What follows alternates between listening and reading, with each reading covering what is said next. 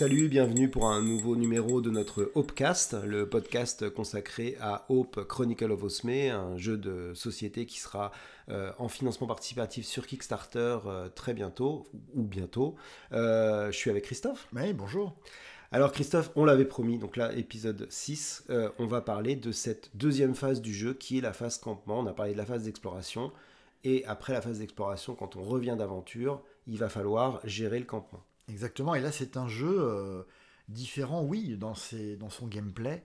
Euh, vous avez deux jeux en un, en fait, en quelque sorte. Alors certes, la phase euh, exploration, c'est probablement ce qui prendra le plus de temps en termes de timing de jeu pur, mais la, la phase de campement n'est évidemment pas du tout anecdotique.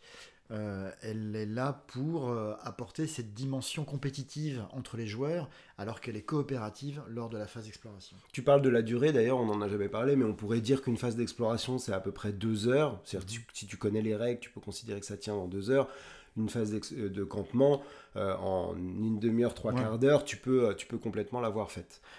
pourquoi une, phase de, de, campement est compétitive? Pourquoi on l'a voulu compétitive? Parce que c'est quatre maisons euh, qui, euh, en espérantir, vivait en paix, mais qui se retrouve à cet endroit avec euh, la nécessité de, bah, de tirer un peu les, les, survivants, puisqu'on les appelle les survivants, de tirer les survivants vers leur comportement, vers leur idéal de vie, puisque quelque part c'est comme une, nouvelle civilisation qui se remettrait en place. Il y avait une forme de statu quo en espérantie. Ils étaient quatre, quatre maisons à, s'entendre autour d'une table pour bah, faire en sorte qu'il y ait une stabilité dans le pays.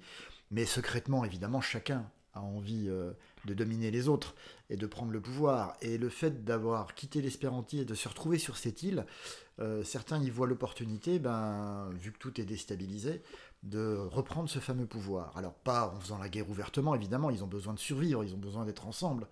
Mais mine de rien, euh, par la politique, par des tas de petites décisions, par des tas de petits événements, vous allez pouvoir faire, faire en sorte que le campement tendent vers votre comportement.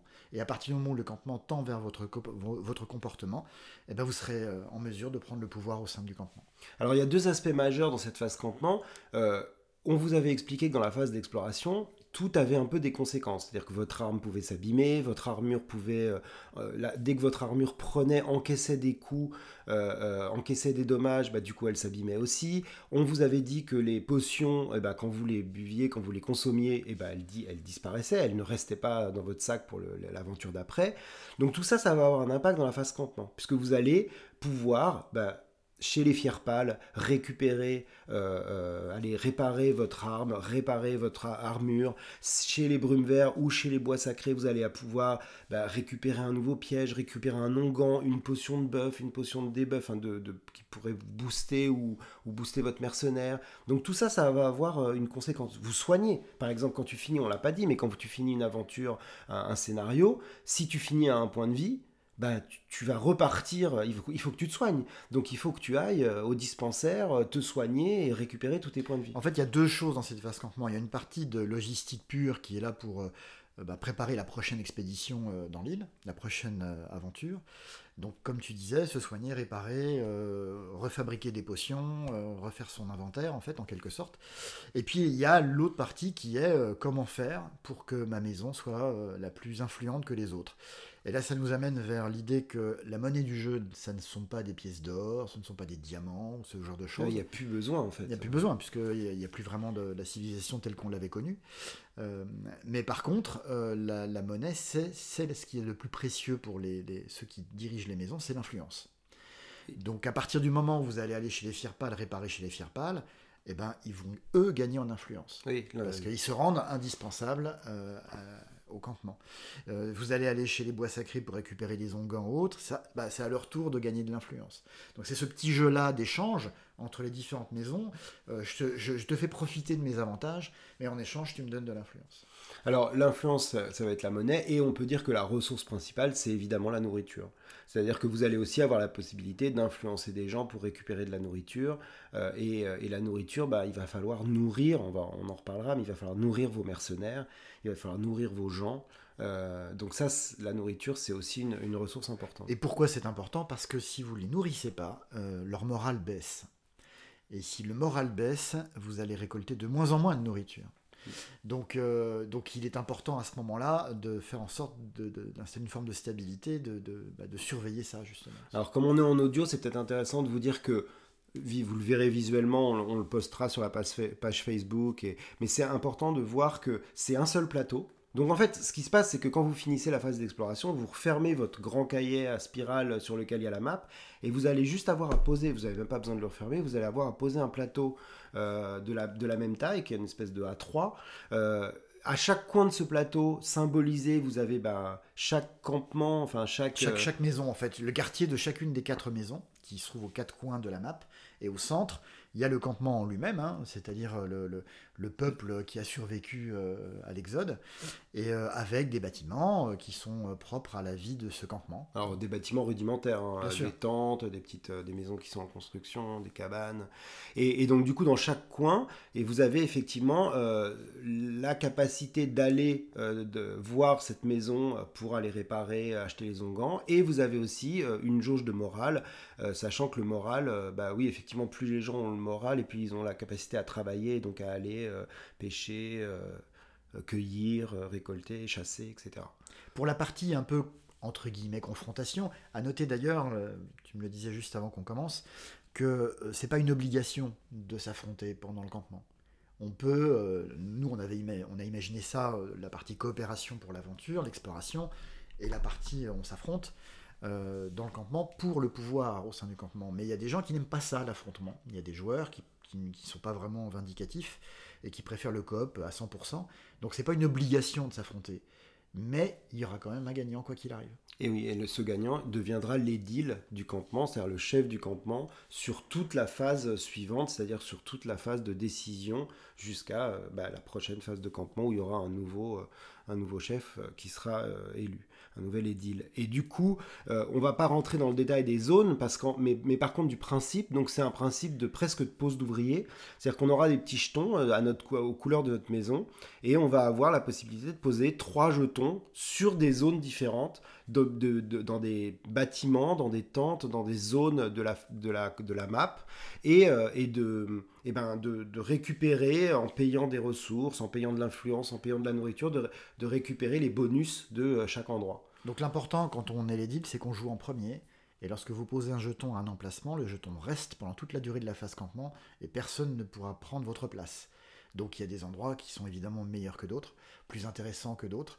Donc il est important de, bah, les accaparer très très vite. Donc euh, c'est l'intérêt de pouvoir jouer en premier et donc d'être l'édile. Voilà, l'un, chacun à votre tour, vous allez aussi euh, avoir la possibilité de faire aussi bouger cette, euh, au, centre de la map, il y aura la croix du comportement, donc qui peut euh, bah, bouger vers le vénal, vers l'équitable, vers l'élitiste, vers l'inflexible. donc il y a cette capacité-là de, pose d'ouvrier, et puis il y a des petites zones. il y a une zone de duel, par exemple, on peut provoquer quelqu'un en duel. On rentrera pas dans la mécanique, mais c'est une petite mécanique de backbuilding qui est intéressante. Vous pouvez aussi obtenir des cartes qui vous permettent un peu des, des cartes d'action quelque part que vous gardez secrète. D'intrigue, Des cartes d'intrigue qui vous permettent de faire des saloperies aux autres. Par exemple, euh, donc c'est un peu des coups fourrés à chaque fois. Donc euh, ça, c'est une dimension assez marrante et assez, très très ludique dans cette phase campement. Et c'est des cartes en plus que tu peux jouer à n'importe quel moment, contrairement à l'ordre qui est, qui est, assez euh, établi.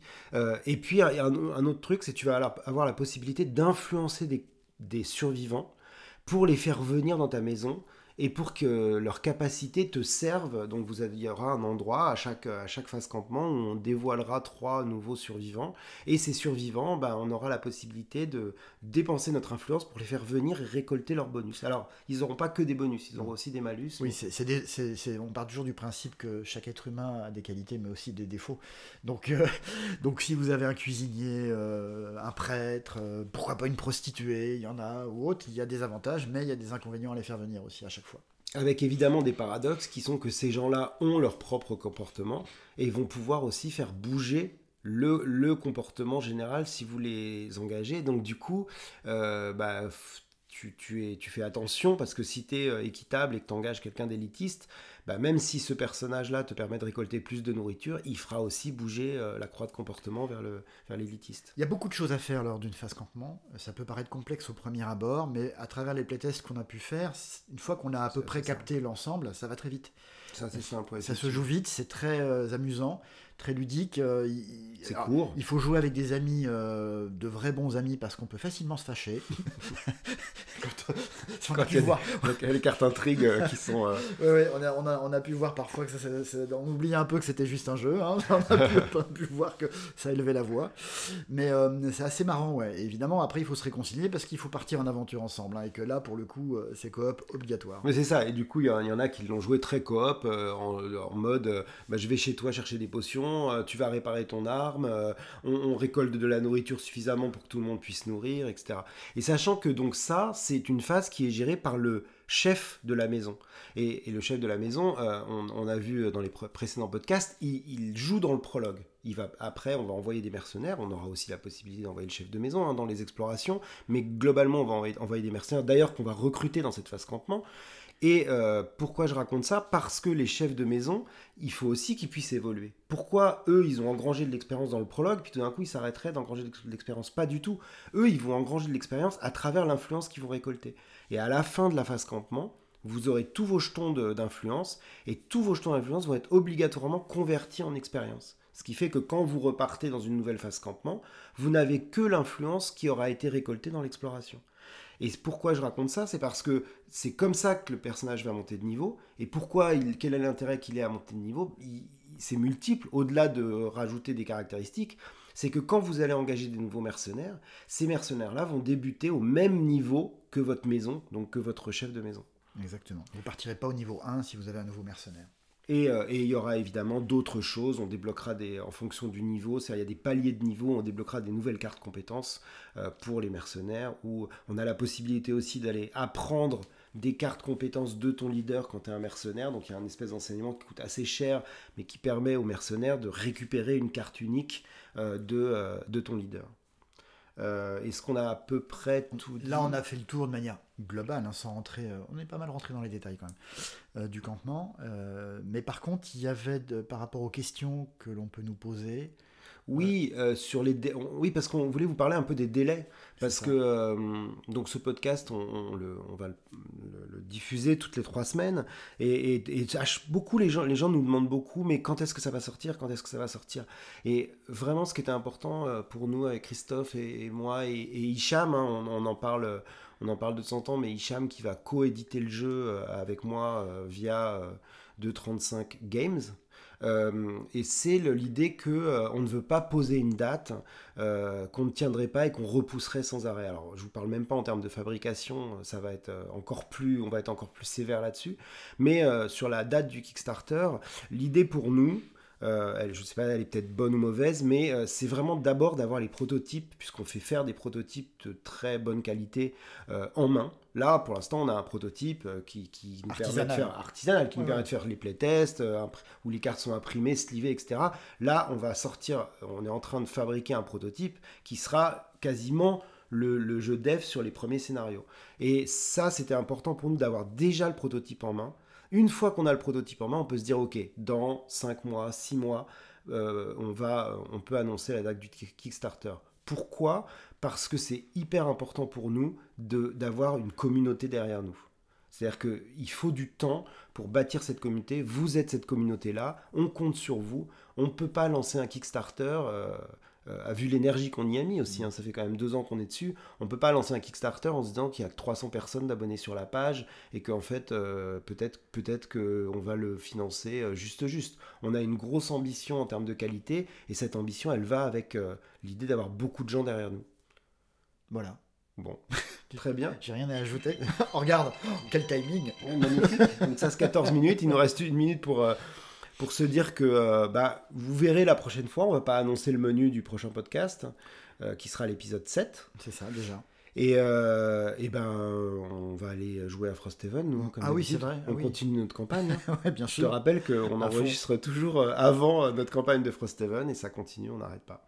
Euh, n'hésitez pas à liker, n'hésitez pas à, à passer le mot, à, à transmettre euh, ce podcast qui est d'ailleurs sur Spotify, sur Apple Podcast, sur Amazon Podcast. Donc il est un peu partout, vous pouvez le trouver. Il y a notre page pa- Facebook euh, Hope, euh, Hope Chronicle of Osme, Chronicles of Osme.